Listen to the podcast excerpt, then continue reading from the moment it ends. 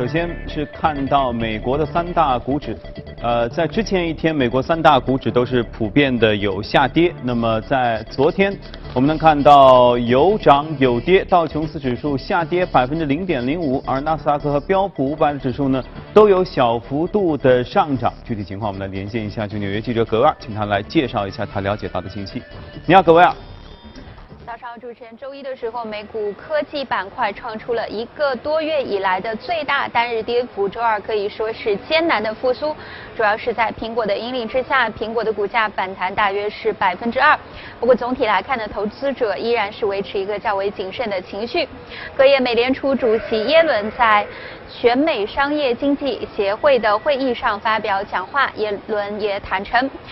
美联储可能会对于美国的就业市场的现状和前景存在高估。那么，在过去五年的时间里，美国的通胀率一直是低于美联储所设定的百分之二的目标，并且呢，这一不确定性正在逐渐的累加。耶伦认为呢，通胀正在恢复，但可能需要更长的一段时间才能够达到美联储所设定的目标，而这其中背后的原因。有可能是由于美国或者是全球的经济发生了一些根本性的改变，也可能意味着美联储的加息步伐将会变得更加缓慢。主持人。好吧，反正都是美联储的戏啊。先是这边说加息太慢啊，那边说这个这个通胀好像也没那么快。反正两边你也不知道它是哪呃哪个有道理，其实都有道理哈。所以我们市场就会有这样的起伏的变化。接着我们来看一下欧洲市场的涨跌情况。德国 DAX 指数上涨百分之零点零八，法国 CAC 指数上涨百分之零点零三，只有英国富时指数可能是受英国脱欧的影响啊，呃下跌百分之零点二一。我们来连线一下就欧洲记者王磊，请他来介绍一下。你好，王磊。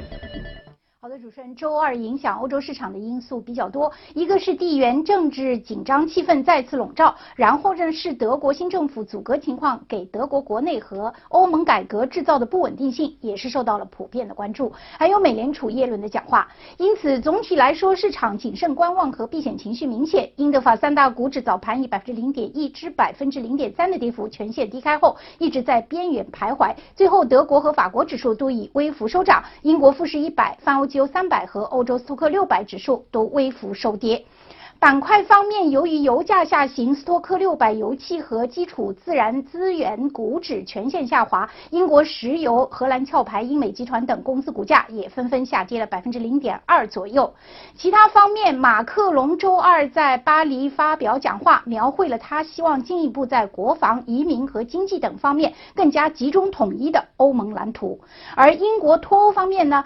欧盟理事会主席图斯克则分别与欧盟首席谈判巴尼耶和英国首相特蕾莎梅进行了谈话。他认为英国还需要做更多实际的让步，才能打破目前的僵局。主持人，好，谢谢王磊。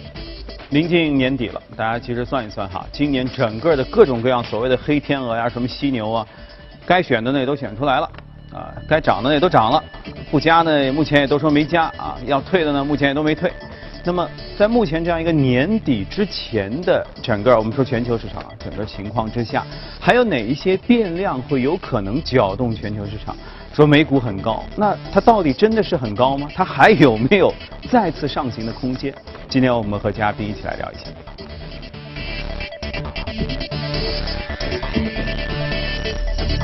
好，今天来到节目当中是千向研究总监徐秋姐，你好，徐秋姐。早上好。嗯。确实啊，最近你说真的翻大事，除了说德国大选是一个啊稍微有一些看点，但主要因为也太平静，也没有太多意外。而除此之外也没有什么大事。这边呢，也就是这个特朗普有几个政策，这事儿其实说嘛也说一段时间了啊，一会儿出一张 A4 纸，一会儿又出一道报告。你看之前我们新闻当中也在闹，那边是说这个医改方案要投票，然后外面有人在吵吵闹闹，里面大家也在争吵不休。那这些投票，据你的观察，这都是有戏呀，还是没戏呀？呃，目前从媒体来看，呃，他这个医改啊，马上要进行这个第三次的闯闯关，那么是没戏的。就是目前从美国那个媒体来看，嗯嗯，因为他就是说他拿不到他这个票数啊，那么应该是六十票，三分之二，但是他现在自己有这个呃，你比如说泰德克鲁兹啊。你像这个呃苏苏镇柯林斯啊，就是缅州的那个议员，嗯，他们都明确表态呃不支持，嗯，那大家算了一下，那就不够了呀，不够的话，那就是这说明过过不了。所以投票归根结底其实就是一个简单的一百以内的加减法，对。的事儿，其实就是凑满六十票，如果我去过那个会，那 OK，对，凑不满，那其实就多余，不要去丢人了，是不是？对，一般来讲，regular law 就是那种呃呃普通的一般的法法律呢，它是要求参议院要要三分之二，三分之二参议院一共是一百席，嗯嗯，一百席目前五十二席是在那个共和党手里，嗯。然后两席是独立的，就是桑德斯还有那个 King，嗯，这两个呢，但是他们是，呃，参加那个民主党的那个啊啊那个会的，呃，对那个会的，但是他们呢也被列为独立的，就是他们自己说我们跟这个民主党跟共和党都不同，我们是 independent，但是，嗯嗯，但是你如果看医改的来讲，这两个人全是。全是支持奥巴马的那个、那个、那个，所以他总体上就是叫和民主党偏一致协调人，是吧？对，然后他们偏向民主党的，然后呃还有四十六席是这个民主党的。嗯。那么有的一般的，你比如像这个税改呢，都需要五十一票。嗯嗯。啊。呃，要求小一点，但是也很难啊。所以现在目前来看呢，就是医改第三次，呃，不行啊，不行。那么。但是呢，呃，共和党这边包括特朗普还在做努力啊，还在做努力。他可能再再游说一下，或者说再改改一两条细则，那么可能能够也说不定。虽然概率小，但是也可能第三次就过了啊。但是第三次如果不过，那么就那么就结束了吗？没有，那那他还会再来。再在第四次啊？那还在第四次，因为因为这个是他的主要的一个经济。就是医保，就是医保是它主要 health care 这块，医疗这块的一个它的主要的政策立足点。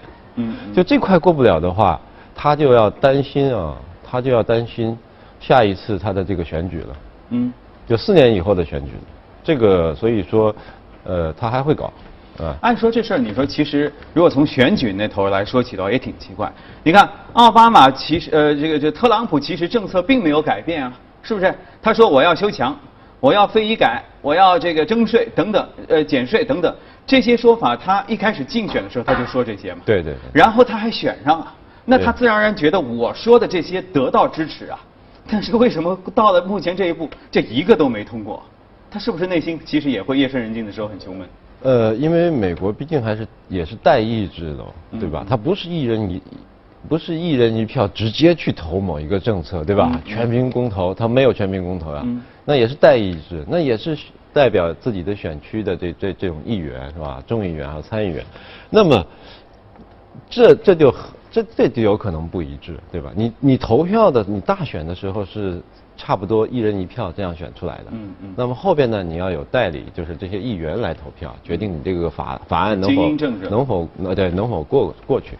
那么对于议员们来讲呢，他确实是精英。嗯。他的考虑可能呃更加全面一些，他有一些这种自某些担忧啊，所以他他如果有你这个法案啊，或者你这个议案啊，有有有这么两条让他非常感觉不好、忧虑的地方。他可能就投否。那这个好，这样的话，医改基本上照你说没戏，对不对？本周那税改呢？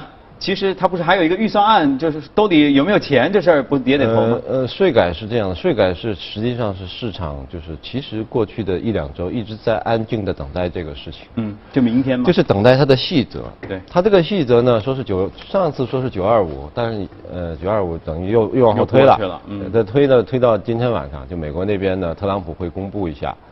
它的细则，但是目前掌握的来讲呢，就是扑朔迷离的，就一团迷雾的。嗯。那么最先放出来的说是把这个税呢，公司税啊，从顶格的这个三十五、三十九那一档，这个打到二十二点五。嗯嗯。啊，那么昨天我看了一下，说是不对。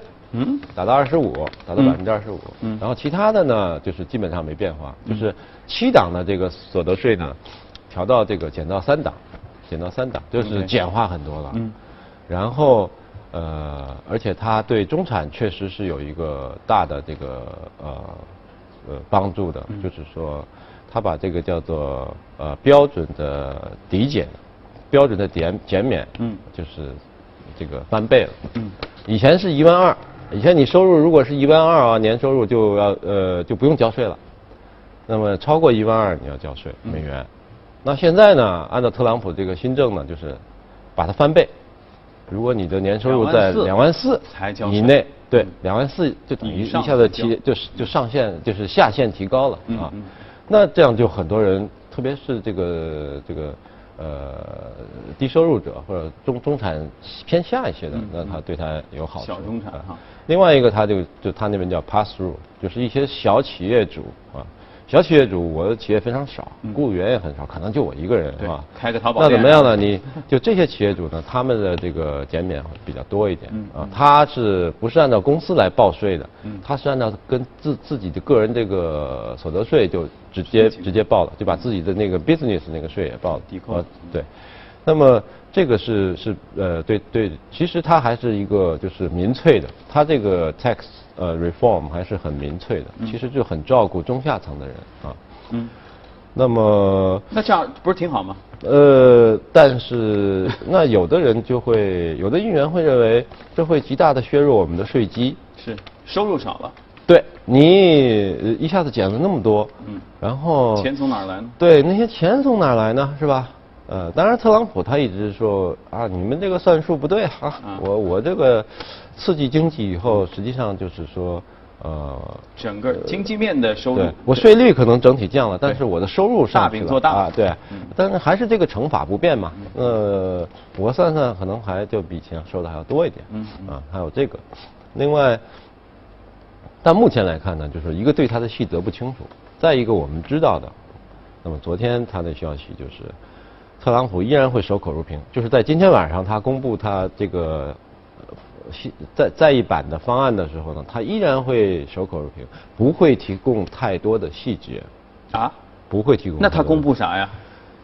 我觉得也就是说到这个时点，两党的这个税务讨论税务起草的这些这些还没有达成一致。我我我我认为是这样，所以他不能公布特别多的细节，因为还很多事儿没敲定了。而前面你又答应了，说九月二十五这个时候一定要公布。呃，你上次就拿了这么一张这个这个这个 A 四纸，对，你你这次总归要多几页，对吧？好，那就这次多几页。但是你说这次就就都让你看明白了没有？因为因为大家都国还没说，哎，对，因为他两党，民主党、共和党还没还没那个商商量这个税改，其实相对来说容易啊。你看，只要五十一票是吧？那至少他这个自己本党议员有五十二票。还有俩独立的，说不定还能做做工作。那边四十几嘛，万一有谁愿意投呢？是这样，就是那个呃，民主党的那四十六票，从过往来看啊，你就是不要想了，他是百分之百的反对，哎，对，铁板一块。所以他那边只要拿到四票，就民主对民主党来说，嗯。两个独立的，那边再有两个那个倒戈的，倒戈的，这就变成五十五十。但是五十五十的话是可以过的，是可以过的。因为如果是五十五十的话，可以投一票。议长，议长上就是副总统，就是那个副总统他那一票，那那肯定是投到那个，对，投到投到这个共和党那边的。所以呢。那还要再加一票，就是说只要有五有三个倒戈的，所以他主要现在就是要和自己本党内的一些议员来做工作。但是我觉得这事儿好办啊，因为什么？就像其实前几次节目当中我们讨论的，三十几的税也好，二十几的税也好，哪怕十几的税也好，只要你愿意谈，也就是说，这肯定有一个数字是咱俩都能接受，对不对？因为你不谈的话，这事我们没得了。那既然谈嘛，这这也就是。九月不成十月谈，十月不成十一月谈，是不是他总该有一个可以通过的一张 A 四纸？呃，其实他有，他是很迫切的，他有时间点的，就就其实他有时间表的。你如果拖一年是吧，过不去，那你等于你当总统选上了，你这一年等于就你主要的 没干啥政策。力争这个这个都力争的法案也好，这个取向也好，都没有一样成的，对吧？那墙也没看到，是吧？也没开始动工，所以这个这个这个就会极大的削弱。好尴尬，是很尴尬，很尴尬。如果到明年、后年你来这个议员的中期选举的话，这个也对他的选情也是有影响的。所以共和党特朗普那边他是很心很心焦急的，很焦急的。那么，呃，税率的话，我我他我认为就是从共和党就特朗普来讲，他不希望打折扣太多。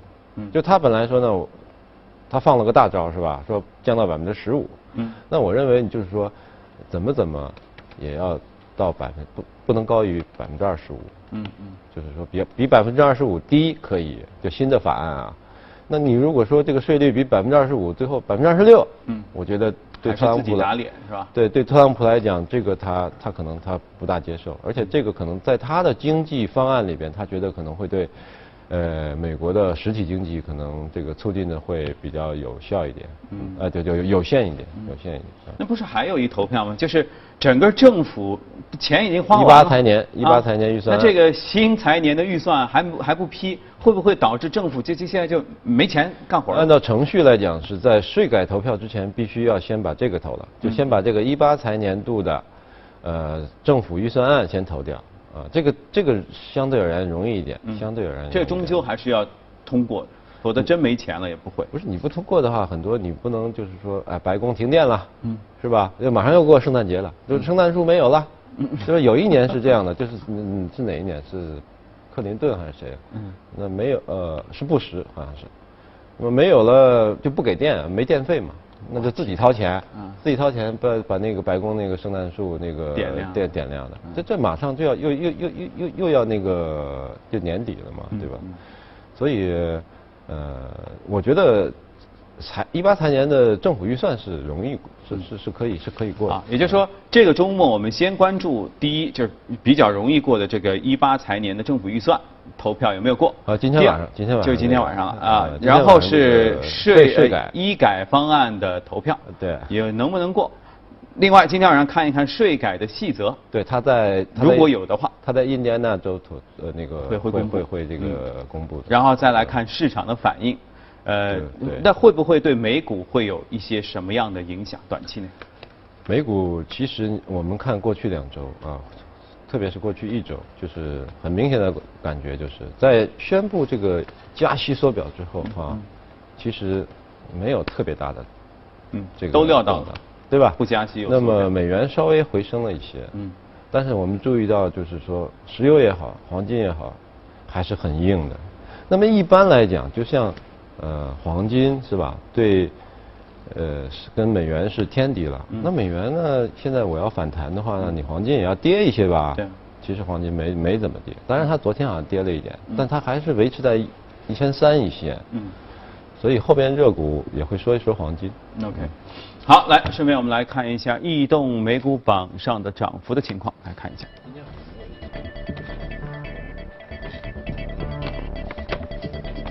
啊，我们能看到在涨幅方面，哈，联合企业上涨最高，然后消费品、科技、工业品和服务业，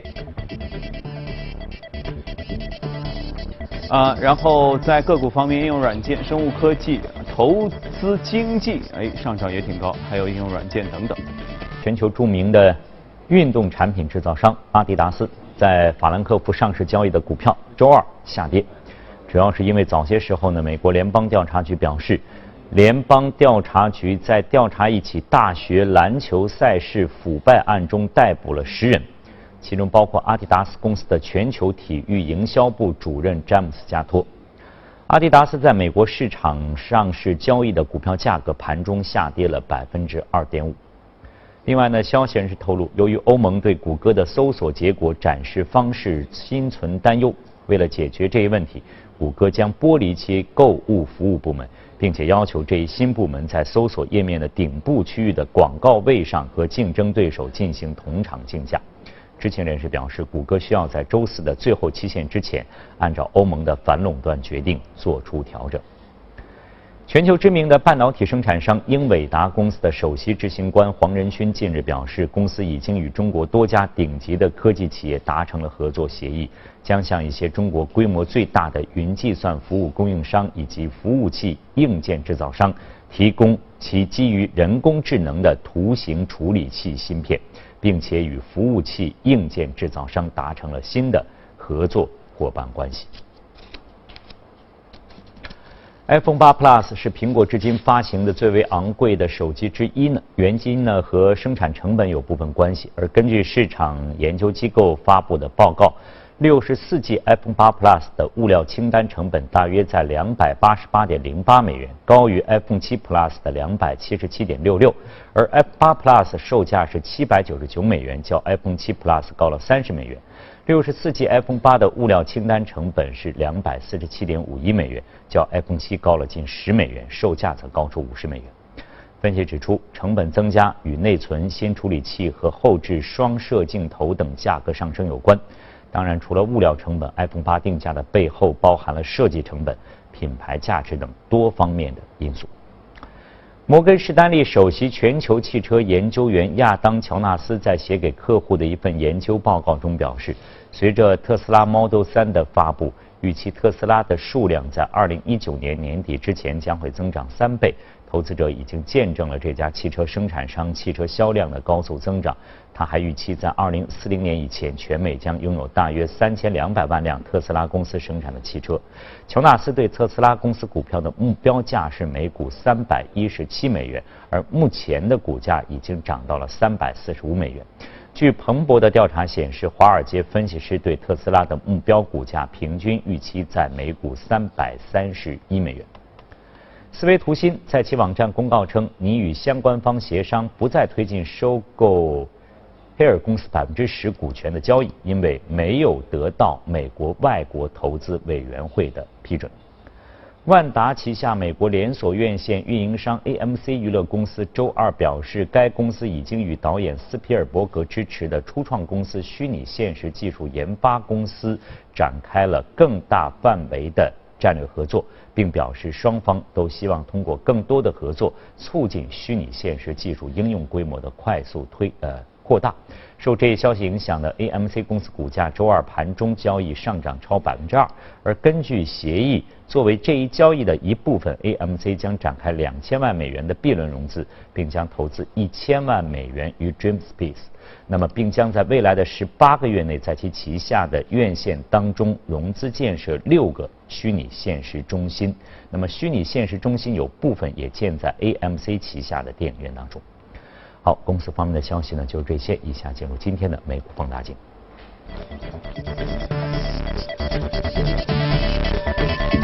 美股放大镜，我们要来看到一家哇，金光闪闪啊，因为它就是一家黄金类的矿业公司，叫牛蒙特矿业。呃，对，这个这个是美国最大的这个黄金集团啊。嗯。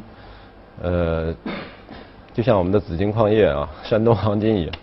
那么，呃，时不时的是吧？每隔个半年啊，或者就就会在我们的节目中出现一下。对。那么我们一般。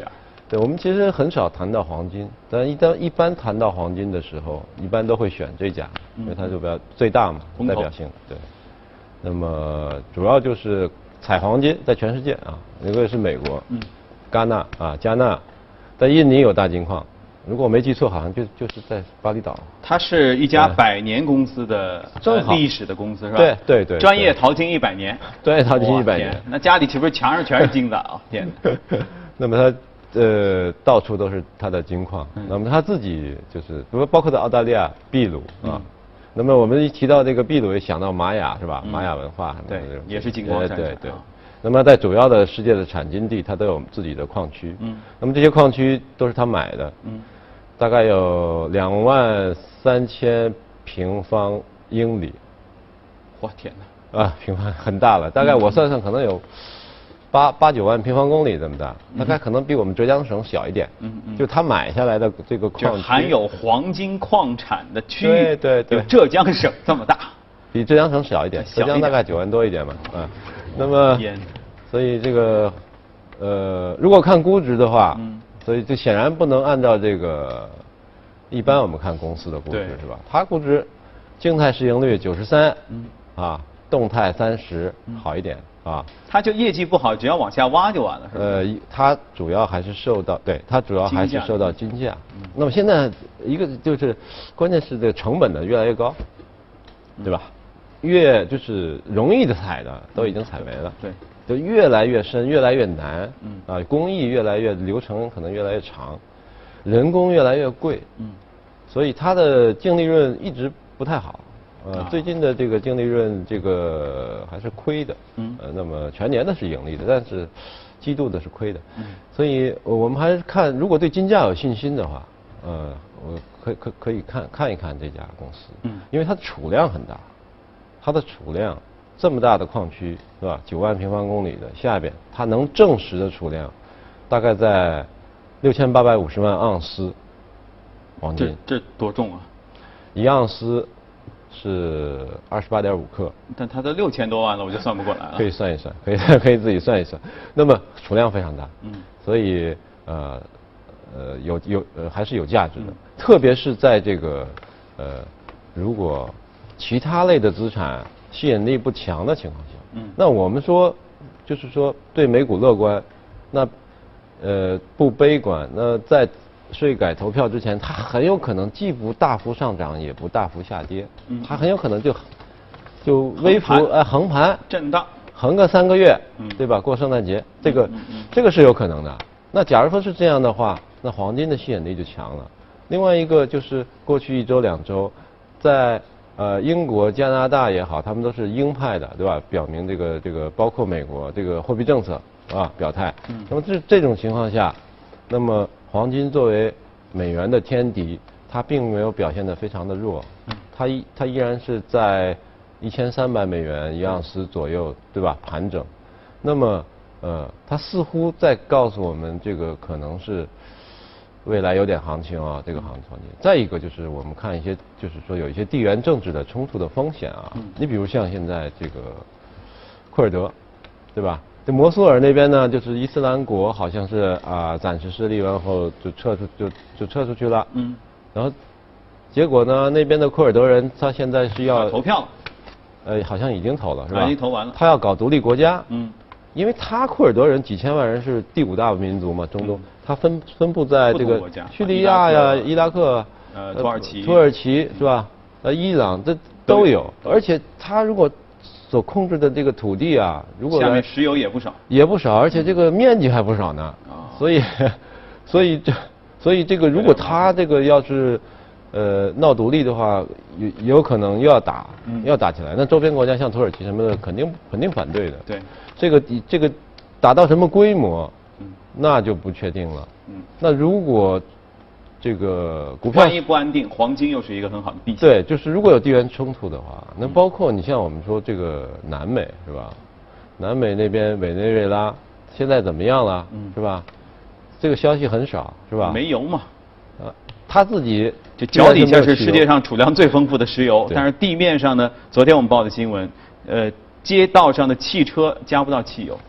对，所以说他就这种情况，这种情况的话。就是说，他那边也有可能有有有一些问题另外，他跟洪都拉斯那边边界还有点问题，对吧？他他有可能就是说，呃，什么时候冲突一下，对吧？这都这都很就是说不确定，就是地缘政治的风险其实还是存在的。嗯。另外一个，美国的政治风险，这个我们说的很多了啊。呃，所以综合来考虑，黄金目前一两周的表现，我觉得黄金是可以。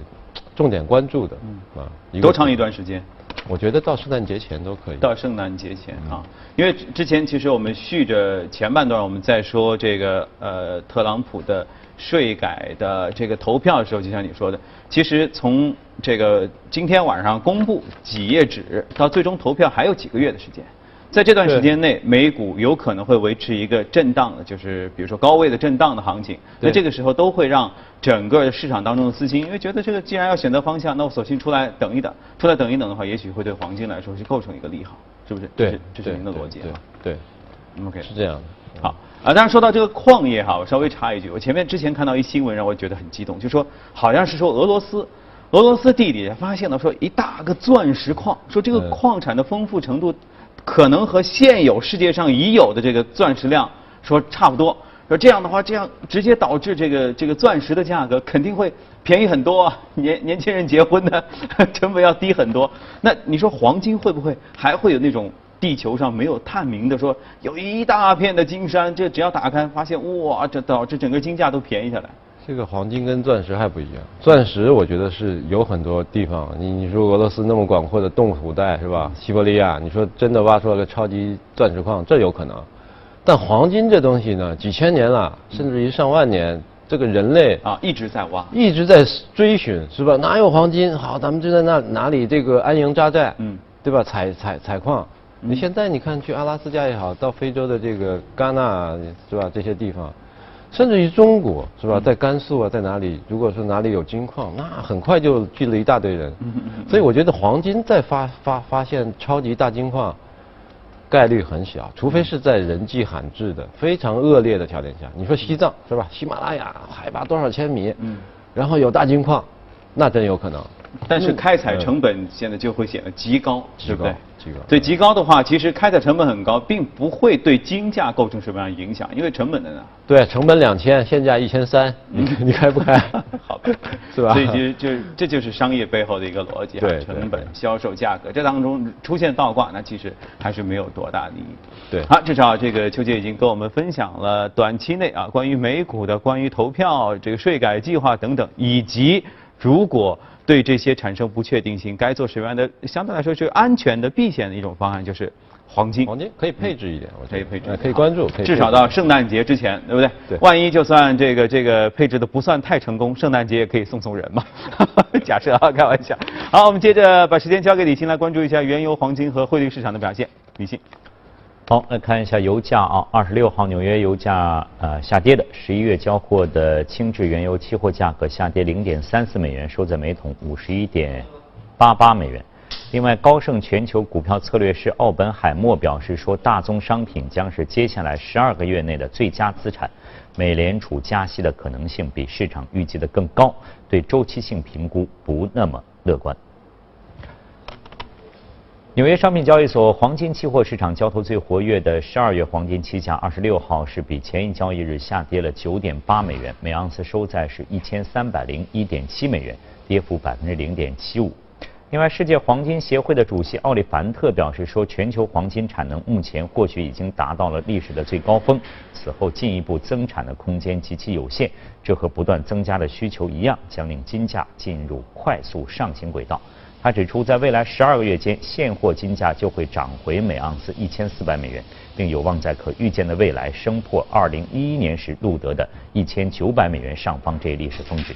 他表示，由于新矿投资活动的持续。黄金产量并不会出现断崖式下降，但是长期来看将会持续下行。与此同时呢，在美元进入贬值周期背景之下，各国央行还会增加黄金储备，这使得黄金供不应求的缺口变得更大，金价在之后有涨到每盎司两千美元甚至更高，因而也只是时间问题。另外，美元对多数主要货币汇率二十六号上涨，截至纽约汇市尾盘，一欧元兑换一点一八美元，一英镑兑换一点三四五八美元，一澳元兑换零点七八九三美元，一美元兑换一百一十二点一五日元。